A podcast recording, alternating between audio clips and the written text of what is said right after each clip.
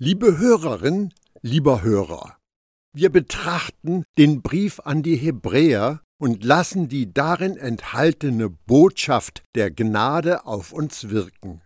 Im vorangehenden Impuls für gelebtes Gottvertrauen haben wir erfahren, dass Jesus mit seinem Sterben am Kreuz die Sünde der Menschheit gesühnt hat. Gott ist mit uns versöhnt. Eine ganz neue Beziehung zu Gott ist möglich. Wir haben freien Zugang zum Vater, 24 Stunden am Tag, sieben Tage in der Woche, 52 Wochen im Jahr, ein Leben lang. Das ist der neue Bund.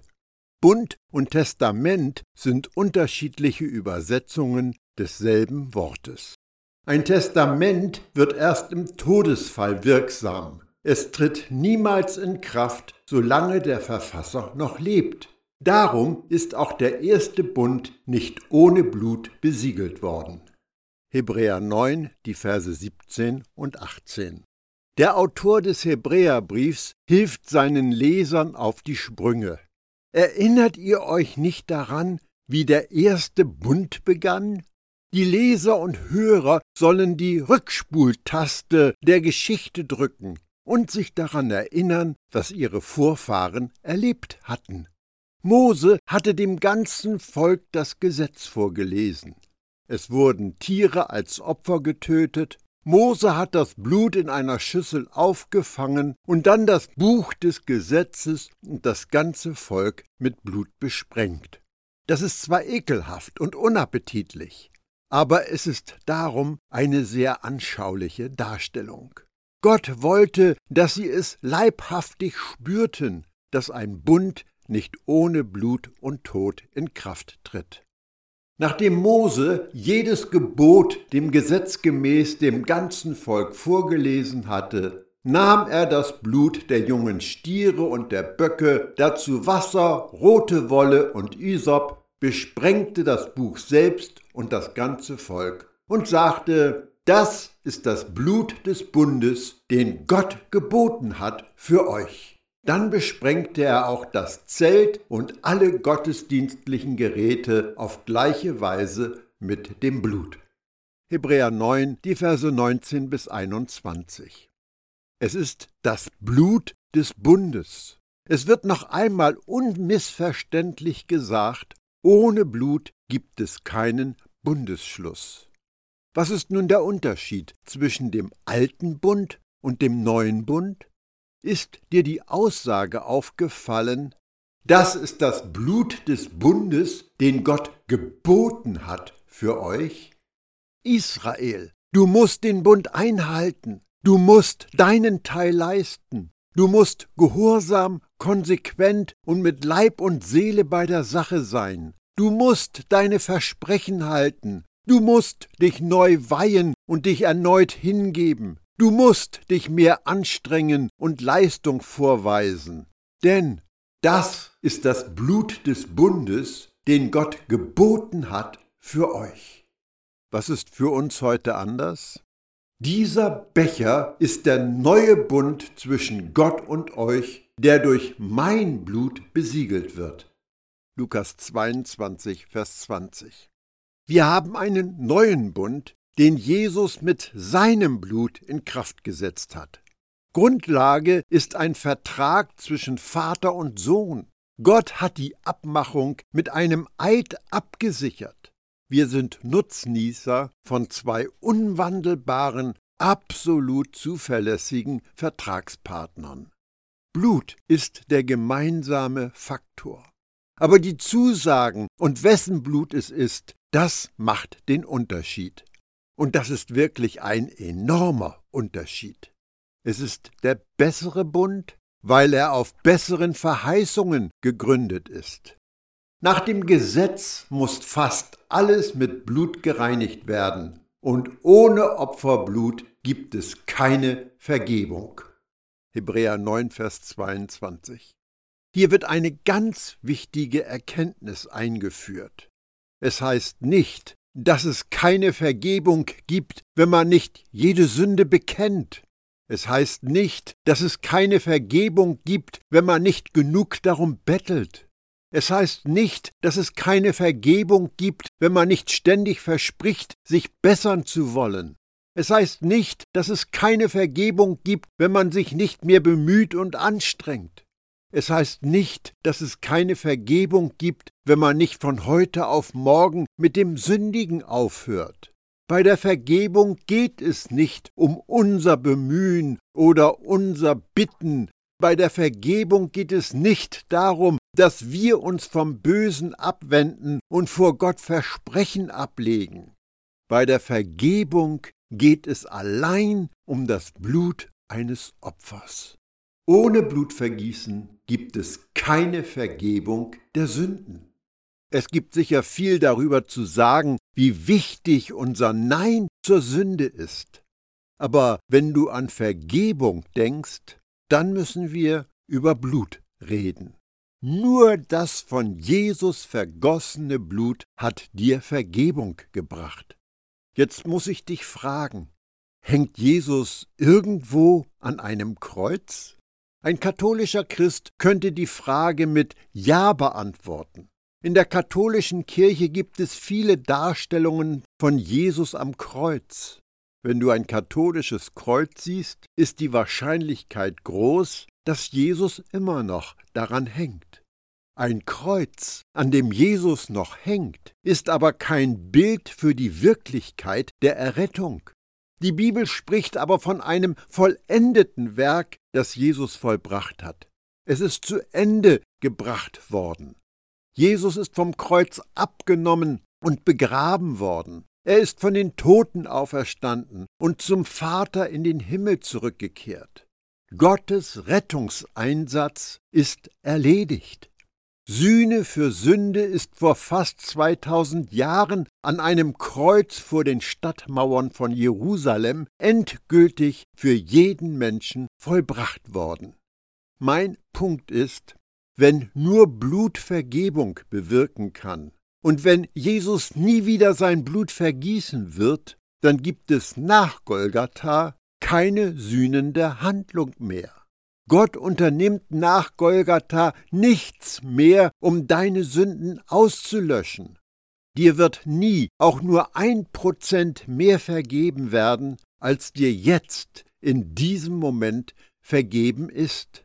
Wenn es nötig sein würde, dir aufs neue zu vergeben, müsste Jesus wieder seinen Platz im Himmel verlassen und für dich leiden und sterben, begraben und auferweckt werden. Denn O Schreck, du hast wieder gesündigt. Du musst Jesus wieder vom Himmel herunterholen. Und tatsächlich ist das eine religiöse Vorstellung von vielen Menschen. Ich weiß nicht, ob die Leute, die täglich um Vergebung ihrer Sünden bitten, wirklich zu Ende durchdacht haben, was sie tun. Denn für die tägliche Vergebung ihrer Sünden müsste Jesus täglich für sie aufs neue sein Blut vergießen. Etwas anders ist das bei der Lehre vom Abendmahl, bei der Brot und Wein buchstäblich in den Leib und das Blut von Jesus verwandelt werden. Du bist dann direkt beteiligt, wenn Jesus immer wieder geopfert wird. Das wird Transsubstantiation genannt. Hast du dich jemals gefragt, warum Christen an Transsubstantiation glauben? An die Vorstellung, dass der Wein buchstäblich zum Blut und das Brot buchstäblich zum Leib wird? Das müssen sie glauben. Es ist die logische Folgerung der Aussage, ohne Blutvergießen gibt es keine Vergebung der Sünden. Wenn du den Leuten Glauben machen willst, dass Vergebung häppchenweise geschieht, dann musst du auch behaupten, dass das Opferblut tröpfchenweise bereitgestellt wird. Das bedeutet, bei jeder Messe, jedes Mal, wenn du beim Abendmahl das Brot isst und den Wein trinkst, gehst du davon aus, dass Jesus in dem Augenblick wieder für dich geopfert wird endlos, Tag für Tag und Woche für Woche und Monat für Monat und Jahr für Jahr. Liebe Zuhörer, das entspricht nicht der Botschaft des Evangeliums. Denn solche Vorstellungen behaupten, dass Jesus sein Erlösungswerk nicht zu Ende gebracht hat und menschliche Nachbesserungen erforderlich sind. Das Evangelium, die gute Nachricht, berichtet von Jesus vollendetem Werk. Dir ist damals vollständig vergeben worden. Ohne Blutvergießen gibt es keine Vergebung der Sünden. Und Jesus hat sein Blut für deine Sünden vergossen. Und es war eine vollkommene Sühnung. Es gab keinen Fehler, keine Unvollkommenheiten, kein Auslassen von Sünden, nichts war daran auszusetzen. Darum ist die Sache mit dem Kreuz für Vater und Sohn erledigt, und deshalb kannst und solltest du auch deine Vergebung als erledigt ansehen. Dir wird nie mehr vergeben werden, als dir jetzt vergeben ist. Bei der Vergebung gibt es keine gestaffelte Auszahlung. In Jesus bist du ein Heiliger, dem vergeben worden ist, kein Sünder, dem vergeben werden wird. Jesus Nachfolger sind Leute, die wissen, dass ihnen total vergeben worden ist. Glaubst du das? Ist dir bewusst, dass es dazu keine Alternative gibt? Es gibt keinen Menschen auf diesem Planeten, dem nur 82 Prozent oder 51 Prozent vergeben ist. Allen ist 100 Prozent vergeben. Wenn du aber die völlige Vergebung durch Jesus ablehnst, nützt dir sein Opfer nichts. Du bist dann noch in Adam und tot in deinen Sünden. Wenn du die Versöhnung annimmst, bist du in Jesus und lebendig. Du bist vom Tod ins Leben gewechselt. Die völlige Vergebung umfasst die Vergangenheit, die Gegenwart und die Zukunft. Denn mit diesem einen Opfer hat er alle, die sich von ihm heiligen lassen, völlig und für immer von ihrer Schuld befreit. Hebräer 10, Vers 14. Du hast die Freiheit, dich zwischen zwei Möglichkeiten zu entscheiden. Jesus Geschenk der Vergebung anzunehmen oder sein Leiden und Sterben in den Wind zu schlagen. Gott zwingt dir nichts auf. Es gibt aber keinen Mittelweg, da ist keine neutrale Zone. So ist es also notwendig, dass die Abbilder der im Himmel befindlichen Dinge hierdurch gereinigt werden, die himmlischen Dinge selbst aber durch bessere Opfer als diese. Hebräer 9, Vers 23.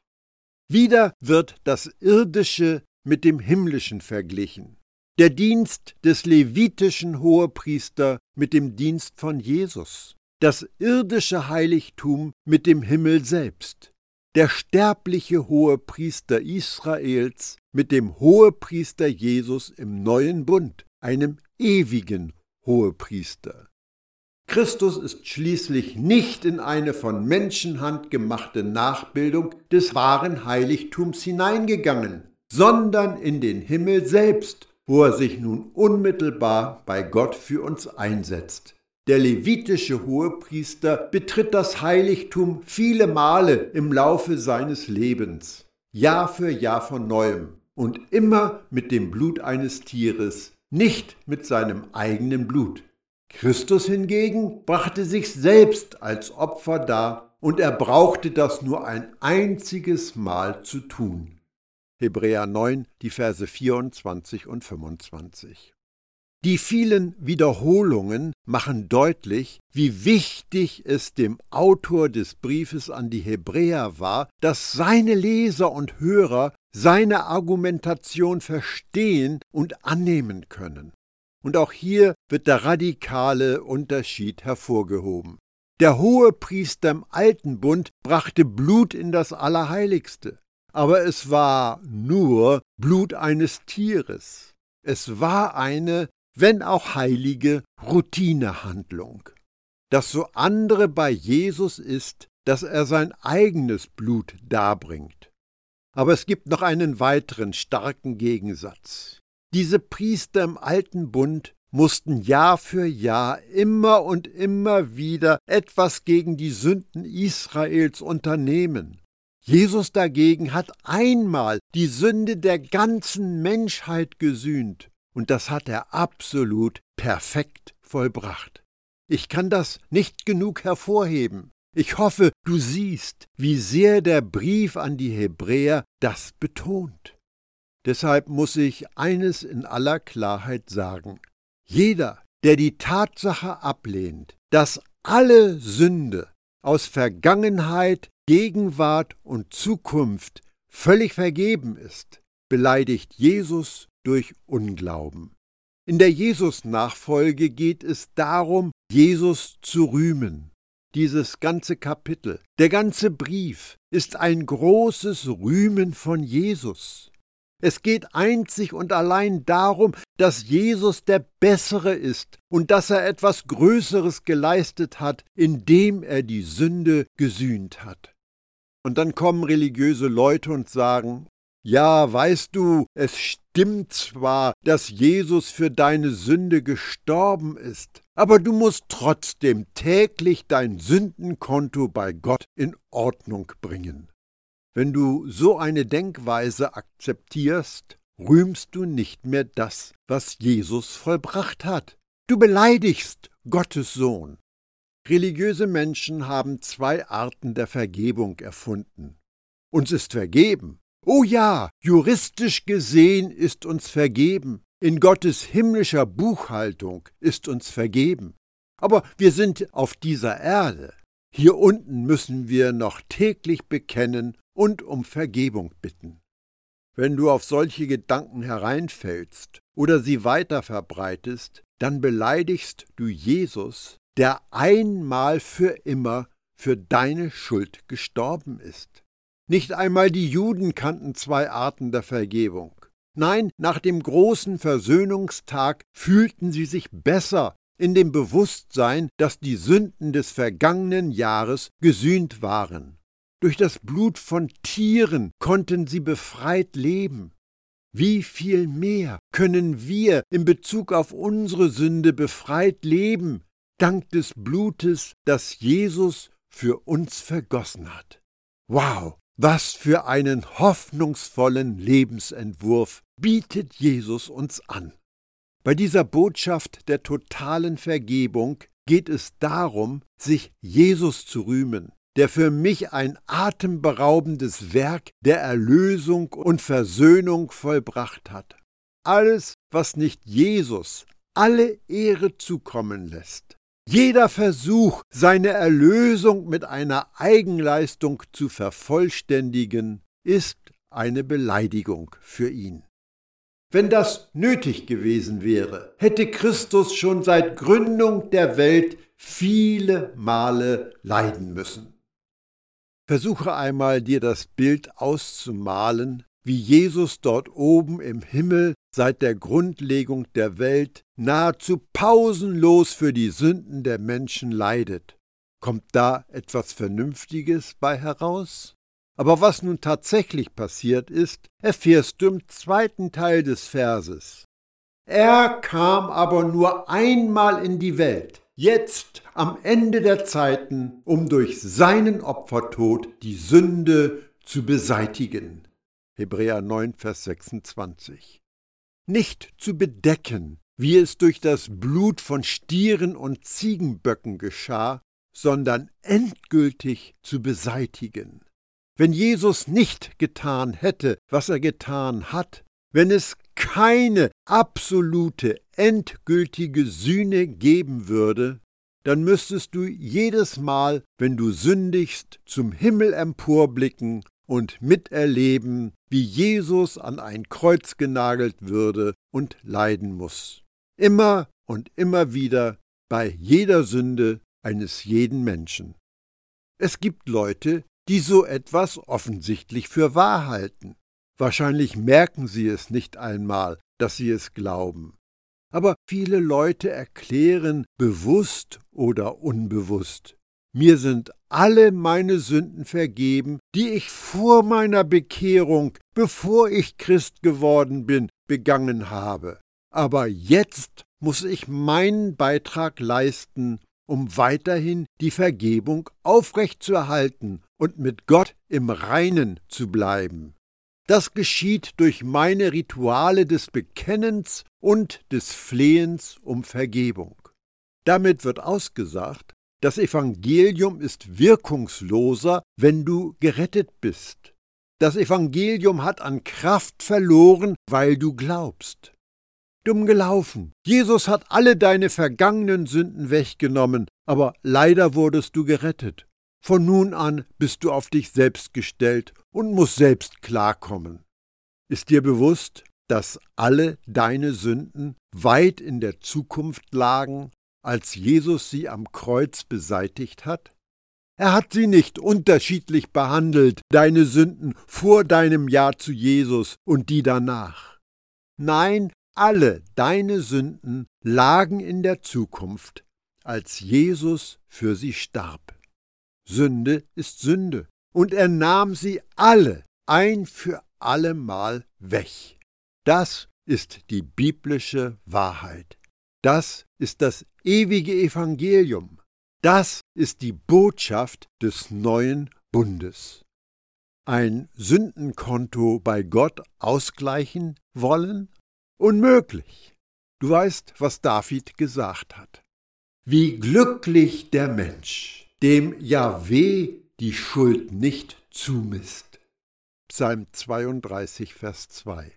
Oder nicht anrechnet, nicht gut schreibt. Es gibt bei Gott kein Sündenkonto. Warum dann der törichte, glaubenslose Versuch, ein Minus auf einem Konto auszugleichen, das es gar nicht gibt? Und wie den Menschen bestimmt ist, einmal zu sterben, danach aber das Gericht, so ist auch Christus einmal geopfert worden, die Sünden vieler wegzunehmen. Zum zweiten Mal erscheint er nicht der Sünde wegen, sondern zur Rettung derer, die ihn erwarten. Hebräer 9, die Verse 27 und 28. Jesus wurde einmal geopfert. Wenn er wiederkommt, um dich nach Hause zu holen, wird er nicht noch einmal sterben. Er wird sich nicht noch einmal opfern. Er wird auch nicht wegen deiner Schuld mit dir abrechnen. Was bedeutet das? Du kannst gespannt, voller Vorfreude auf seine Rückkehr warten, denn wenn er zurückkommt, lies es langsam, wenn er zurückkommt, erscheint er nicht der Sünde wegen. Damit wird deutlich, es geht ihm nicht um deine Sünden. Deine Schuld kommt nicht zur Sprache. Es gibt keinen Film, der dir doch einmal das Versagen deines Lebens zeigt. Die Filmrolle, die der Teufel aufgenommen hat, ist von Jesus zerstört worden. Es gibt keine Aufzeichnungen. Darum lasst uns feiern, dass unsere Sünden vernichtet wurden. Feiern wir Jesus vollendetes Werk, das größere Opfer, den besseren Tod. Denn unsere Schuld ist für immer von uns genommen. Wir kommen zu Kapitel 10. Das ist einer der kraftvollsten Abschnitte im gesamten Brief. Dieses Kapitel ist keine fade Kost, denn es steckt voller Leckerbissen, die die tägliche geistige Nahrung bereichern können. Also tauchen wir ein in die Botschaft von Hebräer 10. Weil das Gesetz nämlich nur einen Schatten der künftigen Güter enthält, nicht die eigentliche Gestalt der Dinge, kann es durch die Jahr für Jahr gleichen Opfer, die man endlos darbringt, diejenigen, die damit vor Gott treten, niemals vollkommen machen. Hebräer 10, Vers 1. Achte auf Gottes Absichten. Es geht um Vollkommenheit als Voraussetzung, um vor Gott treten zu können. Und die konnte das Gesetz nicht liefern. Wenn Jesus Gott nicht mit uns versöhnt hätte, hätte er das Ziel seiner Menschwerdung verfehlt. Wenn Jesus die Sünden aller Menschen nicht gesühnt hätte, wäre sein Leiden sinnlos gewesen. Wenn Jesus uns nicht zur Vollkommenheit geführt hätte, wäre seine Mission vergeblich gewesen. Wenn dir jetzt in diesem Augenblick nicht vollkommen vergeben ist, dann hat Jesus das Ziel verfehlt. Jesus Tod wäre ohne Sinn und Zweck gewesen. Wenn du als Glaubender jetzt in diesem Augenblick nicht für alle Zeiten vollkommen von Gott angenommen bist, dann ist der christliche Glaube ein gewaltiger Schwindel, dem Hunderte von Millionen von Menschen auf dem Leim gegangen sind. Das Gesetz war ein Schatten, ein Bild, ein Symbol. Das Gesetz forderte, dass die gleichen Opfer immer und immer wieder dargebracht werden. Sie hatten aber die Schwachstelle, dass sie niemand vollkommen machen konnten. Deshalb kam Jesus. Vielleicht kannst du es nicht glauben oder es fällt dir schwer, es als Tatsache anzunehmen, dass dir alles vollkommen vergeben ist und du wegen Jesus vollkommen rein bist. Beantworte dir ganz ehrlich die Frage, wozu Jesus dann überhaupt gekommen ist? Wenn er nicht das vollbracht hat, was die Bibel bezeugt, dann würden wir immer noch Götzen anbeten oder Juden werden und uns auf das Blut von Stieren und Ziegenböcken verlassen. Könnten wir uns immer noch etwas auf unsere religiösen Leistungen einbilden, könnten wir selbstbewusst darauf pochen, dass die Gunst bei Gott ein Werk unserer Hände sei. Aber Jesus erschien als der Messias, der Christus, der Retter auf der Bildfläche, von Gott gesandt. Er hat einmal die Sünden der Menschheit gesühnt. Die Rettung der Menschen funktionierte beim ersten Mal. Es ist kein Beichtstuhl erforderlich, wir brauchen keine Bekenntnisrituale nach dem aus dem Zusammenhang gerissenen Vers 1. Johannes 1, Vers 9. Versuche durch sich schuldig bekennen, mit Gott in Ordnung zu kommen, sind gelebter Unglaube. Jesus hing nicht an einem Kreuz, damit du ein hervorragendes Gedächtnis bekommst, um dich an alle deine Sünden erinnern zu können, damit du alle ja keine vergessen, deine Sünden bekennen und für alle um Vergebung bitten kannst, um dein Sündenkonto bei Gott abbauen zu können.